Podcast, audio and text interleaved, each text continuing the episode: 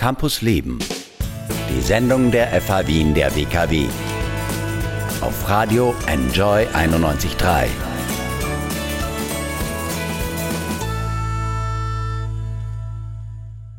Willkommen zurück in Campus Leben.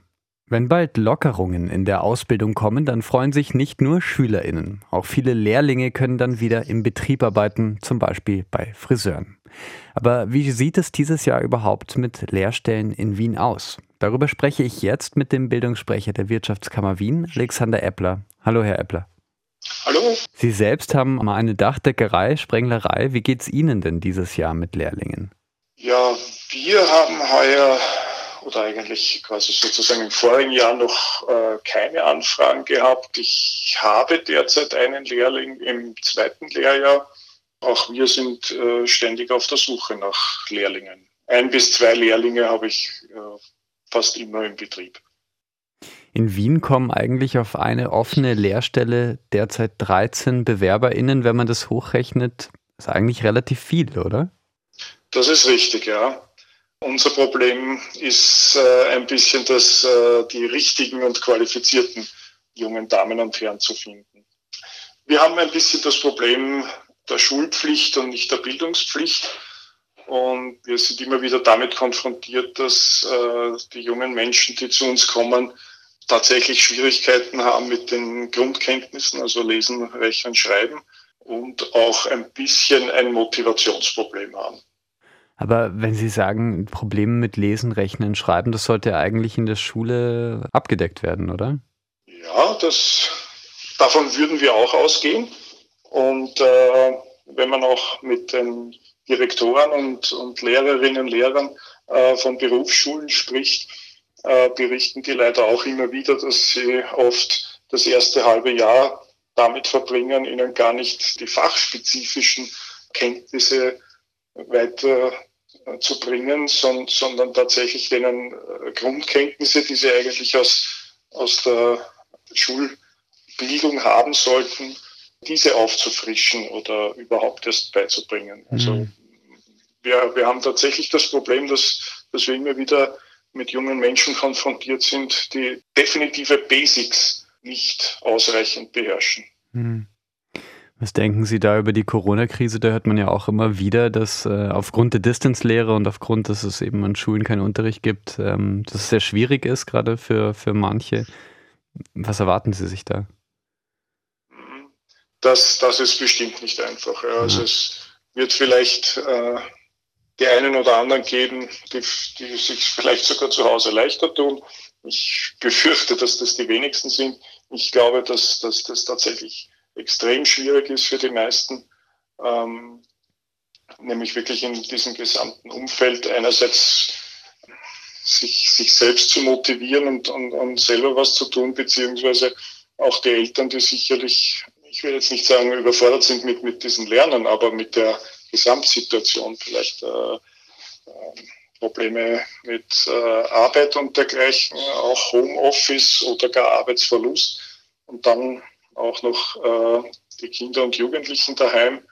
Ähm, dieses, dieses geschönte Bild, das man dann gerne sieht, wo dann die Kinder alle in ihren eigenen Zimmern sitzen und ihren Laptop haben, das gibt's natürlich und äh, das ist ganz sicher nicht der Standard. Ja. Also, ja.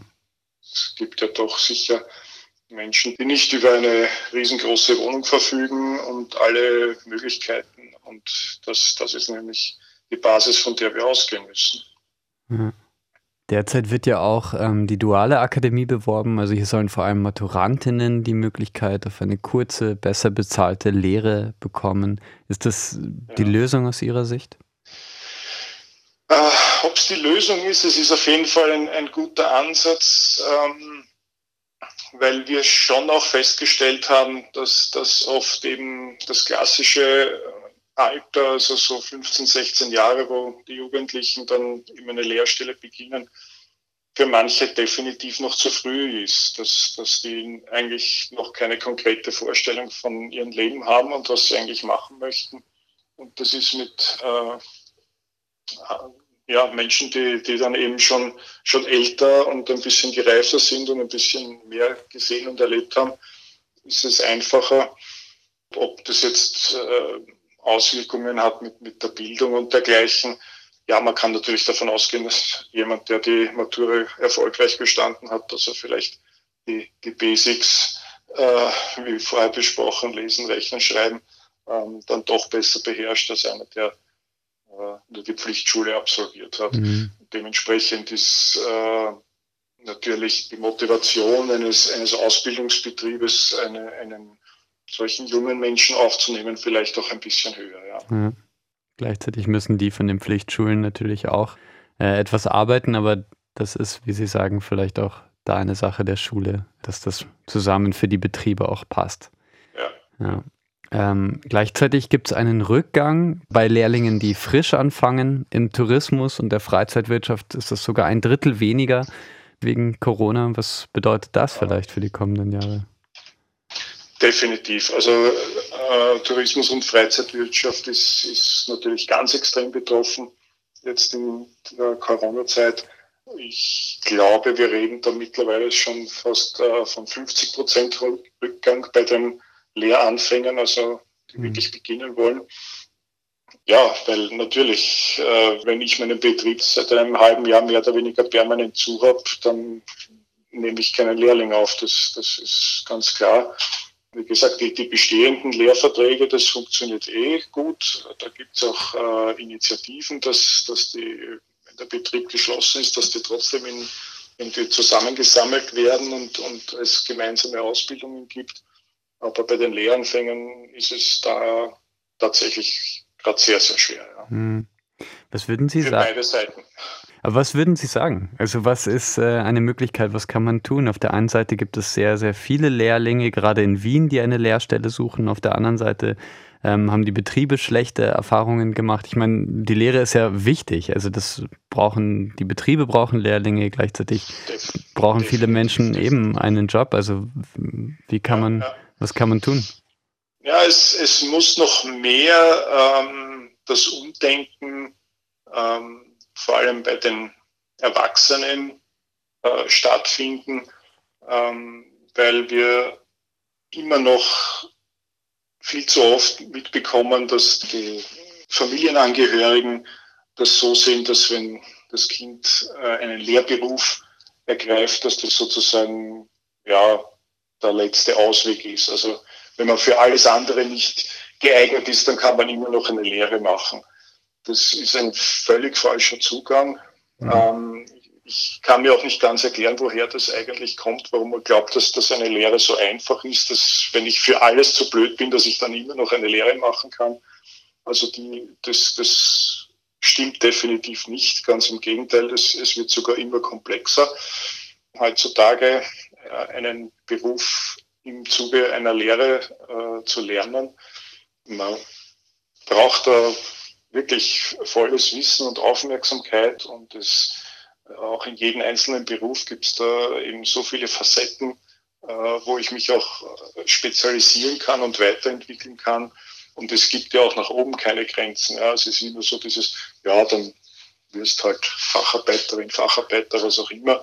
Ähm, ja, wenn die Motivation groß genug ist, kann man Vorarbeiter werden, Meisterin, Meister, was auch immer, selbstständig.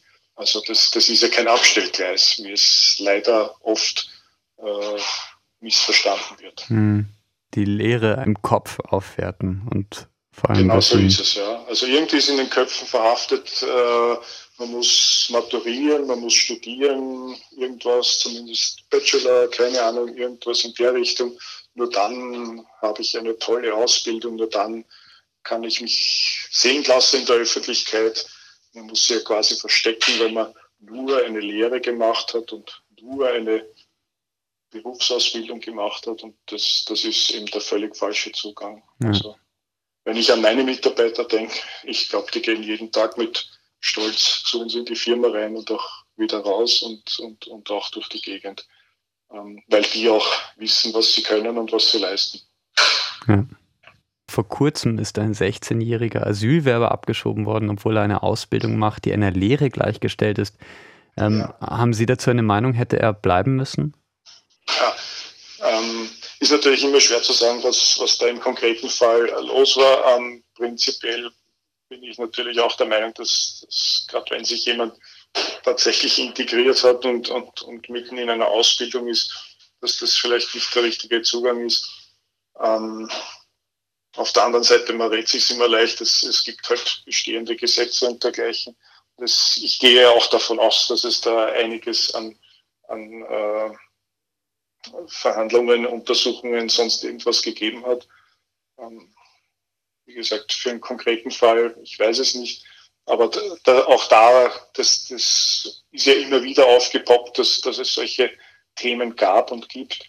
Meine persönliche Meinung ist, dass äh, man müsste, sollte schauen, dass man da irgendeinen Weg findet, wie das dann natürlich juristisch äh, durchzusetzen ist, ist natürlich sicher nicht einfach, ja, weil einen Einzelfall und warum dann der und, und da gibt es ja so viele Facetten, warum gerade das bei dem so ist und beim anderen nicht. Und ich möchte nicht in der Haut stecken der Entscheidungsträger in diesem Fall. Ja. ja. Gut, Dankeschön, Alexander Eppler, Bildungssprecher der Wirtschaftskammer Wien, für das Gespräch. Vielen Dank. Campus Leben, die Sendung der FH Wien der WKW. Jeden Mittwoch ab 11 Uhr. Infos unter enjoyradio.at.